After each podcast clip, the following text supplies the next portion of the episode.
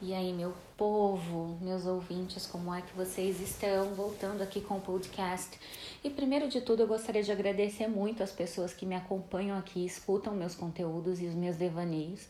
Não é bem o conteúdo, né? Vocês sabem que eu vou falando as coisas conforme vai surgindo aqui, sem roteiro, sem nenhum tipo de, de é, planejamento específico que me prenda em algum assunto, mas às vezes eu tenho vontade de falar e vocês sabem que eu venho aqui, assisto coisas legais e isso me desperta algumas reflexões que eu gosto de compartilhar.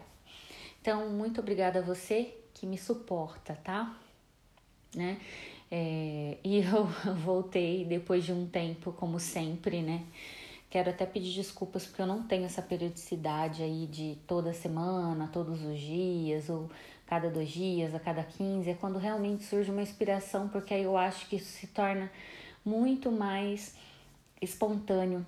Embora eu acredite que eu sou bem repetitiva em muitas coisas, eu tenho que admitir que o meu podcast acaba se tornando algo relacionado a relacionamentos e sentimentos profundos a respeito disso, embora eu não seja uma pessoa completamente experiente, se assim posso dizer, né? Vocês sabem que me acompanha aqui desde o início, que eu não tenho tanto aval para falar disso, mas eu tenho emoções, assim como todas as pessoas, e aí eu acho que é válido de vez em quando falar sobre isso. E se eu sou repetitiva, é porque, gente, a nossa vida, é, o que a gente entende como mundo, que a gente consegue compreender, vai muito do que a gente conhece.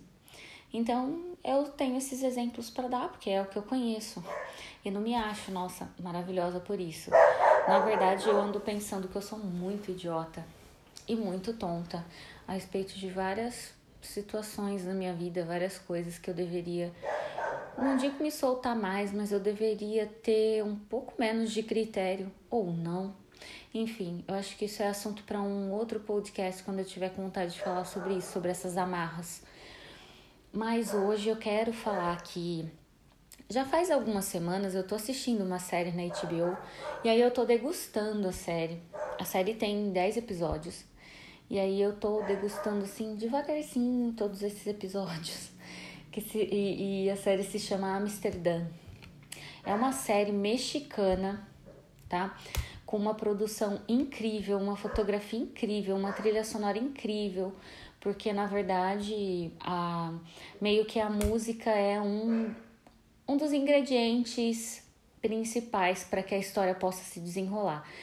É, basicamente, a série fala sobre o relacionamento de um músico, um professor de música e um músico profissional, que é o Martin, com a sua namorada, que é uma atriz que está em não digo que é em ascensão, né, a Nádia. Ela tá aí lutando pelo seu espaço, tem uma peça muito interessante que é um monólogo e tá aí batalhando para fazer seus trabalhos e ser reconhecida como atriz. E aí vai passando esse cotidiano dos dois e mostra que na verdade o relacionamento já tá bem cagado, bem desgastado, já faz um tempo que eles estão juntos e moram juntos. E o relacionamento vai se desgastando assim como é natural. E lógico, eu não deixei é, de notar semelhanças com o que eu já vivi, né? Não dá, gente, sorry. É, isso me faz voltar num assunto que tem inclusive um episódio voltado só para isso aqui no podcast, que é sobre a as semelhanças da arte com a vida, da vida com a arte, enfim, sem as similaridades da vida a arte não seria a mesma, não é mesmo? Então, é, essa série me remeteu muito isso. Desculpem meu nariz, eu quero fazer uma adendo. Depois da Covid, assim, minha rinite ficou uma coisa incontrolável. Eu posso até espirrar aqui no meio, então já vou avisando.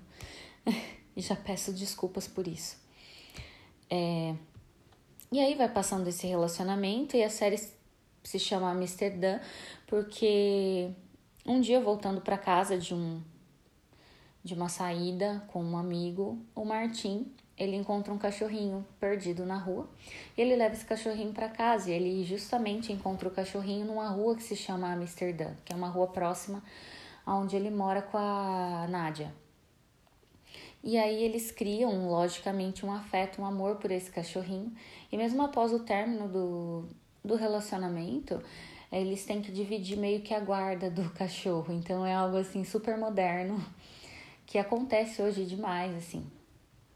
Isso me fez pensar enquanto a minha vida foi similar nesse sentido, não na questão, obviamente, das profissões, apesar de ter algumas nuances, eu me identificar muito com ambos os personagens, mas o quanto é, também esses roteiros eles acabam entrando num lugar comum que a gente ouve escutar e que eu ouvi muito isso quando eu me divorciei e aí essa série meio que explodiu na minha cara alguns conceitos muito interessantes a respeito de como a mulher lida com a separação e de como o homem lida com a separação.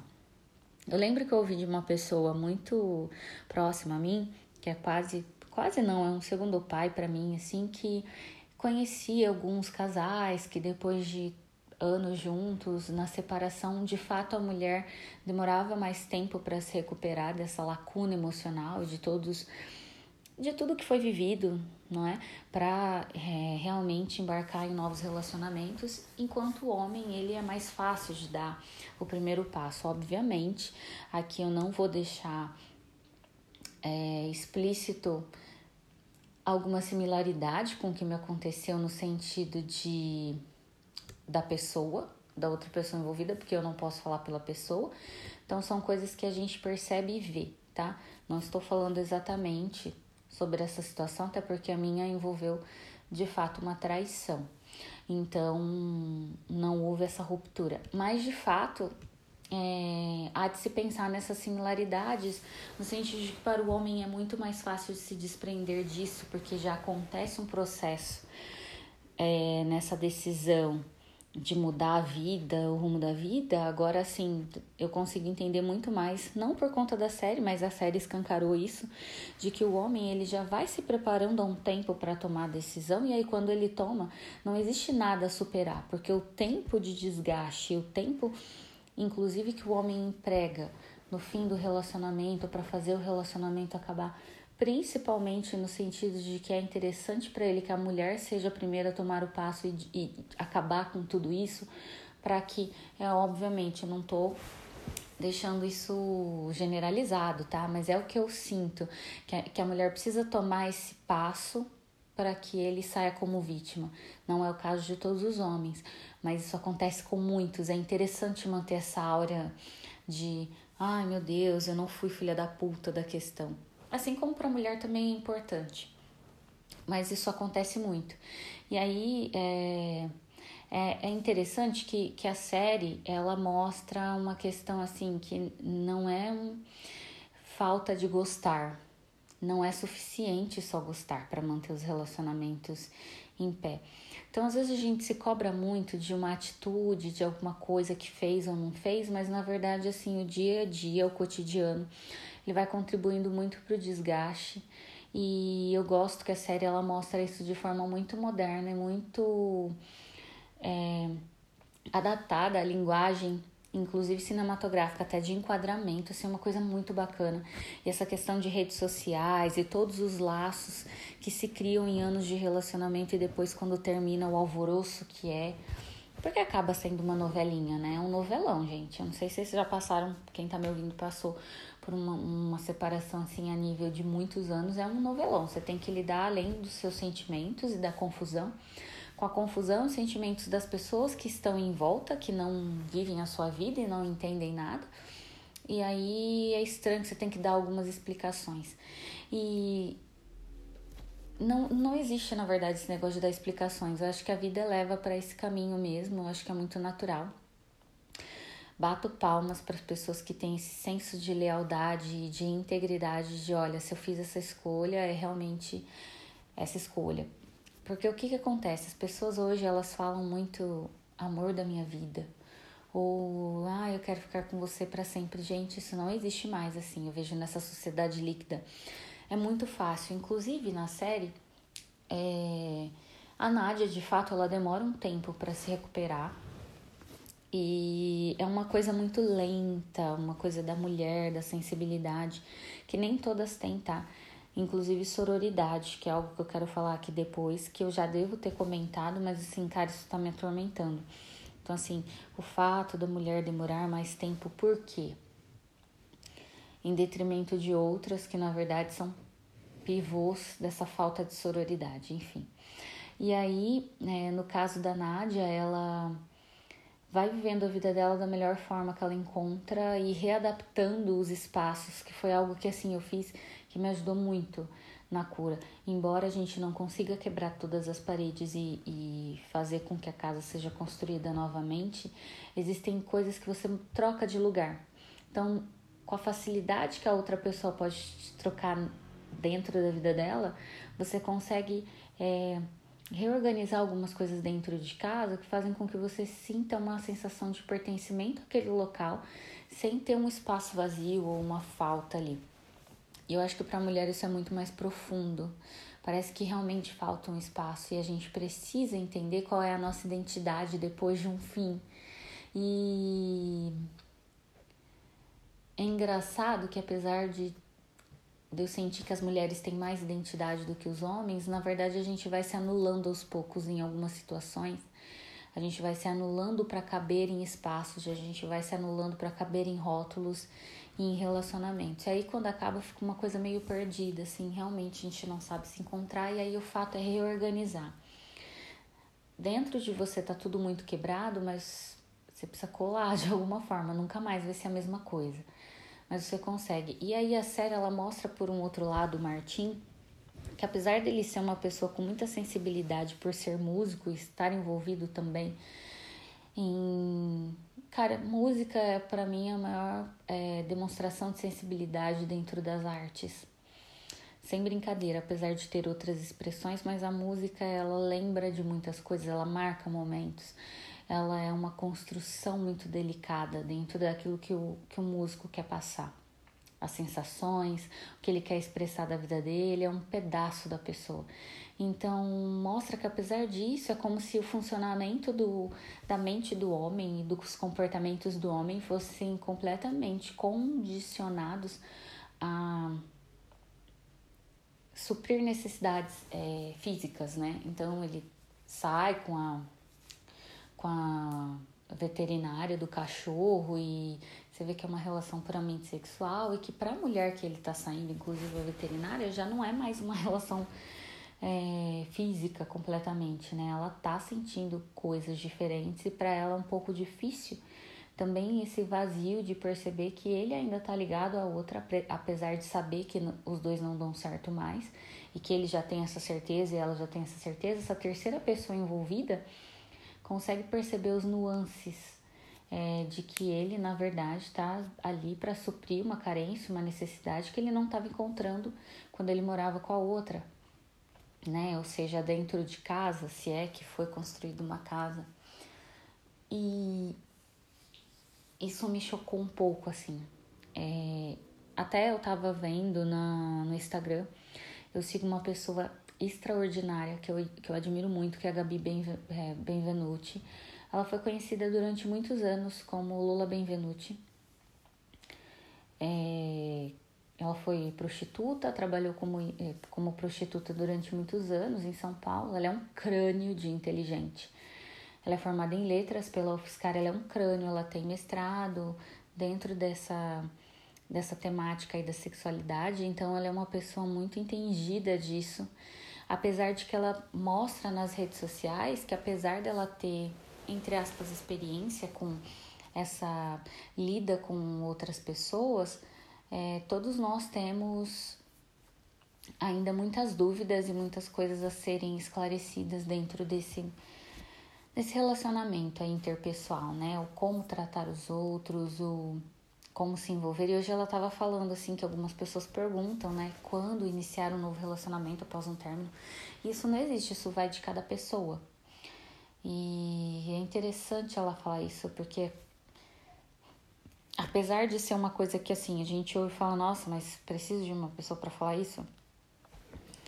Às vezes a gente acaba entrando num looping achando que, nossa, eu sou um ET porque eu não me envolvi com ninguém, a pessoa que eu tava já tá com outra pessoa é, às vezes a gente não sabe, né? Ela falou uma coisa muito interessante que é assim, quando você está carente ou em crise ou com problemas, é muito fácil você cair em enrascadas. Pô, meu, veio até um sorriso na minha cara isso. Porque cara, isso é algo, é um conhecimento de fato muito óbvio. Isso é algo muito óbvio e que às vezes a gente pensa, ah, não, tô pensando esse tipo de coisa porque, é, sei lá, tô magoada, mas não, é bem óbvio. E a série ela escancara bem isso na nossa cara entre o amor e a necessidade o amor e a carência, o sentimento desgastado que acaba se tornando outra coisa, sabe? Tipo uma transformação do amor. E o entender que você ser adulto às vezes te traz sensos de conhecimento ou falta de conhecimento de si que mudam sua vida para sempre nesse sentido e que relacionamento sempre vai ser estranho. E é engraçado que assim, até a pessoa que a Nádia depois começa a ter um interesse ali ou se propõe a conhecer após o término, é alguém próximo. Então a gente acaba se, se apegando mesmo a pessoas que a gente já conhece porque é mais fácil. Não que no caso da série ela já conheça. Quem assistir vai entender, é um conhecido. Mas assim, fica mais fácil quando você já tem uma, uma certa não digo proximidade, mas tipo assim, a pessoa não é completamente estranha. E eu percebo que isso no meu dia a dia também é, é bem assim, nesse sentido. Você, você se abre mais na questão amorosa para pessoas que não são completamente estranhas para você. E isso é esquisito pra caramba, porque assim, o tempo que você tava com outra pessoa, você nunca viu uh, determinada criatura X com interesse ou que pudesse surgir um interesse e depois surge não necessariamente romântico, mas nossa, estou conhecendo melhor essa pessoa porque eu me propus, já que não existe ninguém que possa pensar que eu esteja com segundas intenções. Acho que é bem assim. E é essas dinâmicas de relacionamento, essas coisas novas, é, para mim é, ainda soam meio que nojentas. Eu não consigo, tá? Nojentas para mim, tá? Não que eu acho nojentas os outros mas eu não conseguiria conviver comigo mesma, tipo, ficando com alguém por ficar ou por uma necessidade física. Existem outras coisas que suprem certas necessidades, que suprem a sua mente para que isso não seja o principal. E é muito engraçado mostrar na série esse Martin que vai atrás da pessoa e que não há nenhuma nenhum compromisso afetivo, sabe? Então é esquisito, é estranho. Tem um episódio que uma criança que é aluna dele, que é sobrinha da ex, pergunta: ah, você está com uma nova namorada? E ele fala: não, ele tá dormindo até na casa da mulher, sabe? Cara, é muito estranho. Então, pra, pra porque na série é assim, mas para uma pessoa se meter numa enrascada nesse tipo de coisa, meu, é muito fácil. E, e você percebe que para veterinária ele é quase que um namorado mesmo. Então, assim, relações e relações. Eu acho que vale muito a pena vocês assistirem Amsterdã.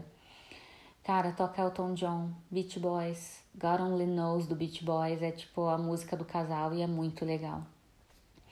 É, você vê as versões das músicas que eles passam, mostrar esse México que fica tão incrível, mais ainda do que já é, mas tira um pouco daquela visão que a gente tem de novela mexicana, sabe?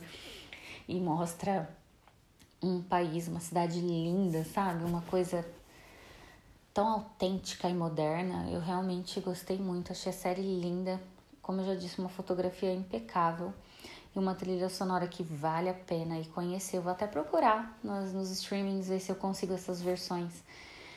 É, mas eu confesso que eu tenho ouvido muito Beach Boys depois de Amsterdã. E é muito legal, tá? E o cachorrinho é só uma questão ali para mostrar, por exemplo, muita gente me diz: "Nossa, graças a Deus você não teve filho". Tenho certeza que a, que a outra pessoa também escuta isso, porque você fica preso o resto da vida.